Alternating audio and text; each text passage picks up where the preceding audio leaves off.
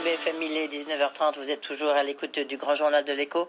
Et on commence par cette situation sur le front sanitaire, Marie-Valogne, avec des contaminations en forte hausse. C'est du jamais vu depuis le début de l'épidémie en France. Oui, jamais la France n'avait enregistré autant de contaminations au coronavirus en 24 heures.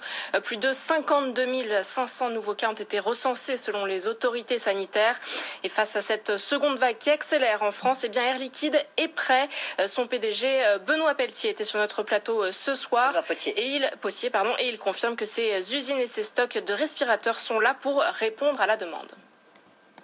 Les premiers respirateurs, il y en avait donc 10 000 qui ont été fabriqués par un consortium de quatre entreprises, ont été livrés. Sur les 10 000, il y a eu à peu près 8 000 respirateurs de type simple, hein, monotube, pour faire simple, et 2 euh, 000 qui ont été euh, des respirateurs plus sophistiqués. Ils ont été livrés. Euh, ce sont des respirateurs qui servent, pour les plus simples, avant la réanimation la plus puissante, la plus forte, et après la réanimation. Donc ils sont en fait utiles, et tant mieux, la France en a, elle dispose donc de cette réserve. Ce que je voudrais dire aussi, c'est que nous avons conservé le rythme de production des respirateurs les plus sophistiqués, ceux qui sont à destination des salles de réanimation. Donc nous avons conservé la capacité de production importante que nous avions mis en place pour la première vague pour pouvoir en fabriquer de nouveau si c'est besoin. Et elle a une aussi euh, ce soir en France, ce sont les rayons euh, non essentiels euh, qui vont fermer à partir de demain dans les grandes surfaces. Décision hier du gouvernement dans un souci d'équité avec les petits commerces. Sont concernés les rayons jouets, livres, bijouterie, décoration ou encore électroménager. Il y aura néanmoins une tolérance jusqu'à mercredi.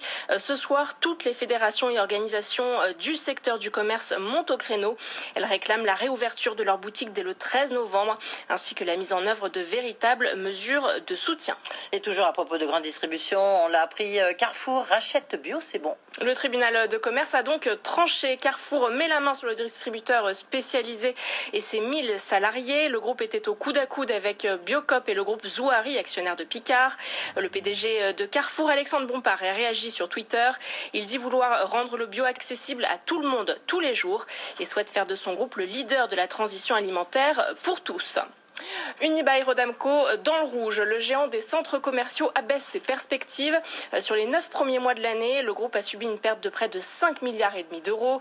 Le quatrième trimestre ne s'annonce pas meilleur pour le groupe. Selon la direction, ces chiffres justifient l'augmentation de capital à quelques jours d'une assemblée générale cruciale pour l'avenir de la foncière. Hélène Cornet. Face au reconfinement, Unibail Rodamco Westfield abaisse une nouvelle fois ses prévisions. La foncière estime qu'elle va devoir négocier à nouveau des allègements de loyer, allègements qui ont d'ores et déjà plombé ses comptes sur les neuf premiers mois de l'année. Son résultat net récurrent, qui fait office d'indicateur de référence dans le secteur, a chuté de près de 30%. Un contexte d'incertitude qui justifie le plan de sauvetage, affirme la direction.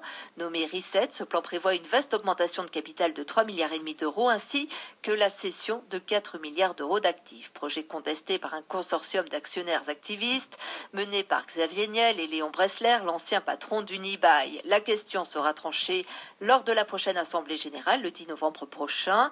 En attendant, la tension monte entre les deux camps qui multiplient les communiqués pour rallier un maximum d'actionnaires à leur côté. La semaine dernière, quatre agences de conseil aux actionnaires comme Proxinvest se sont prononcées pour l'augmentation de capital, mais sous réserve. Elles estiment qu'il n'y a pas d'urgence et recommandent un changement du conseil d'administration. Hélène Cornet, ça sera pour le 10 novembre. On poursuit avec en France les constructeurs automobiles qui sont toujours à la peine. Les ventes de voitures neuves ont chuté de près de 10% sur un an en octobre, d'après les chiffres du CCFA. Euh, du côté des marques, Renault enregistre des ventes en recul de plus de 9%. Euh, PSA résiste mieux avec une baisse d'environ 2,8%. Euh, sprint final entre Donald Trump et Joe Biden aux États-Unis à la veille d'un scrutin historique. Les sondages placent le candidat démocrate en position de favori, des sondages qualifiés de bidon selon Donald Trump. Le président sortant reste confiant, il est convaincu qu'il va gagner à l'image de sa victoire en 2016. En 2016, justement, une de ses promesses phares était la relocalisation. Qu'en est-il aujourd'hui? Réponse avec notre correspondant à New York, Cédric Fesch. Donald Trump a fait adopter beaucoup de cadeaux fiscaux par le Congrès en 2017 pour convaincre les entreprises américaines de rapatrier leur outil de production. Baisse des impôts sur les bénéfices et sur les profits détenus à l'étranger.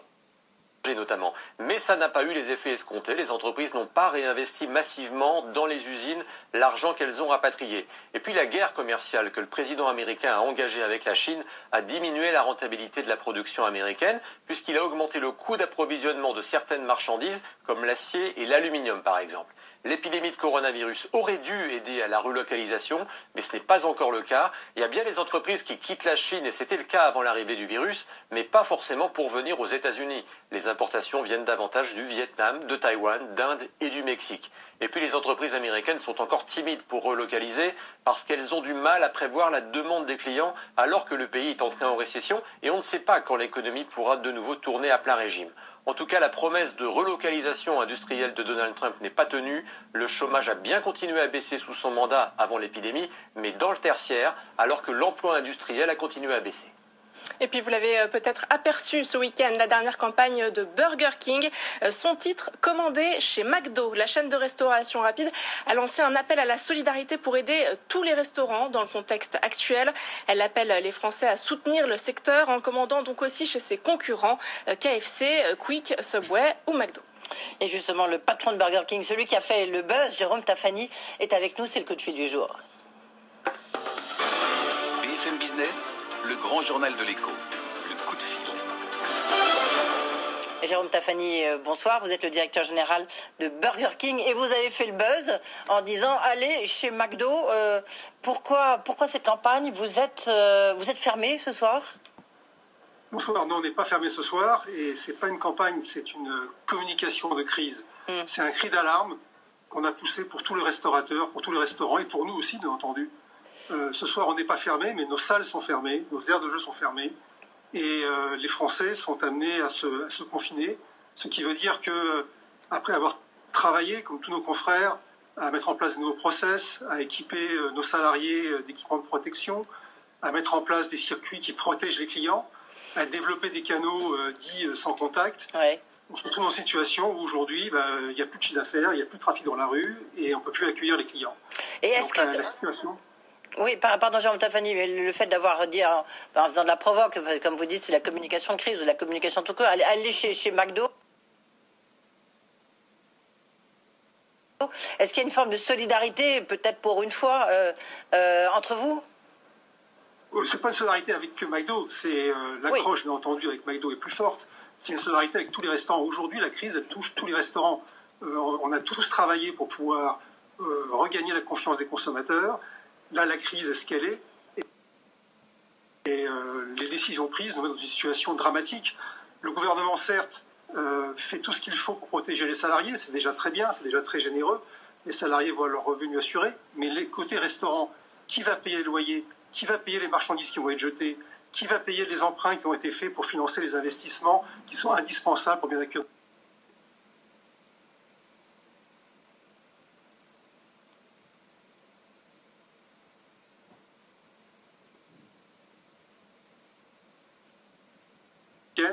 Il faut qu'on retrouve de l'activité, certes euh, sans la convivialité de la salle, mais il faut à tout prix que les gens euh, réapprennent à venir euh, en vente à emporter, en livraison, en drive, Jérôme- fassent vivre tous Oui. ces restaurants. Euh, Jérôme Tafani, je- je- juste en un mot, euh, pardon, mais est-ce que par exemple sur les loyers, euh, vous avez obtenu, vous savez que donc le ministère de l'économie a mis en place un, un système, enfin ou va mettre en place ce système.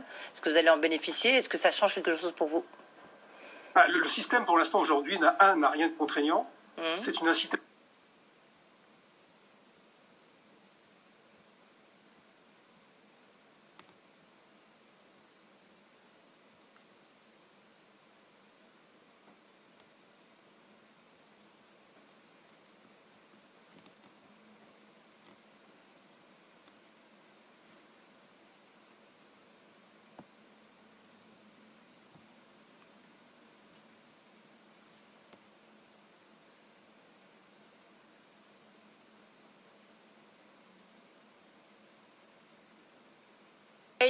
Son nouveau navigateur proposera trajet en métro, RER, voiture ou trottinette. Euh, Le montant de l'opération n'a pas été dévoilé. Et merci Marie Valogne. On vous retrouve tout au long de cette soirée euh, dans un instant. C'est Olivia Grégoire. Elle est désormais secrétaire d'État auprès du ministre de l'économie, euh, des finances et de la relance en charge de l'économie sociale, solidaire et responsable. À tout de suite. grand journal de l'écho sur BFM Business.